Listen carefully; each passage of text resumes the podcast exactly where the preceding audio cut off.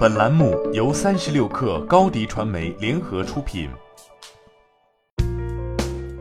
本文来自三十六氪作者王莹。九月十二号，据彭博报道，快手计划明年赴美上市。此外，快手在 IPO 前寻求以两百五十亿美元估值融资。三十六氪就此事向快手方面求证，截止发稿，对方尚未给出回复。快手寻求两百五十亿美元，约合人民币一千七百七十九亿元估值融资，并不是什么新鲜事儿。在去年年末时，三十六氪曾独家获悉，快手正在进行新一轮融资，投前估值约合人民币一千七百七十九亿元，募资额十亿美元，约合人民币七十一亿元。这轮融资并非速滑主动向资本市场寻求，而是股东主动提出希望再做一轮。有知情人士彼时对三十六氪表示，快手现在不缺钱，没有很强的融资意愿，但听说老股东都很看好快手，所以想在上市前再追加一轮。根据天眼查信息显示，快手此前的投资方有腾讯、红杉、百度、华人文化、DCM、晨星等等。不过，这笔融资至今还没有进展。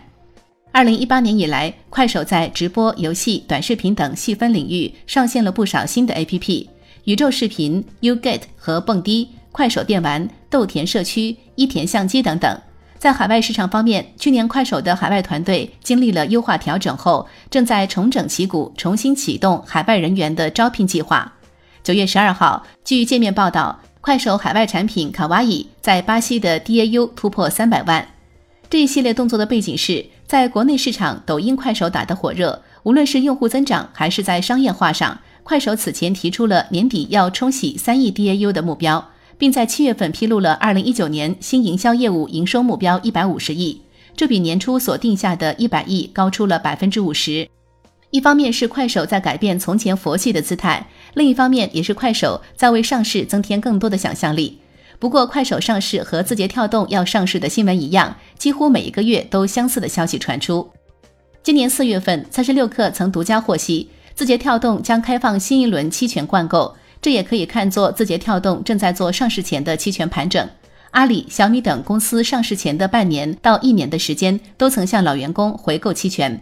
二零一八年底，字节跳动完成了 Pro IPO 融资，估值七百五十亿美元。上市的靴子何时真正落地还是未知。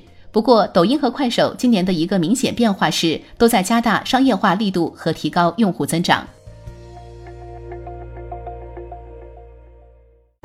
欢迎加入三十六氪官方社群，添加微信 baby 三十六氪 b a b y 三六 k r，获取独家商业资讯，听大咖讲风口，聊创业，和上万客友一起交流学习。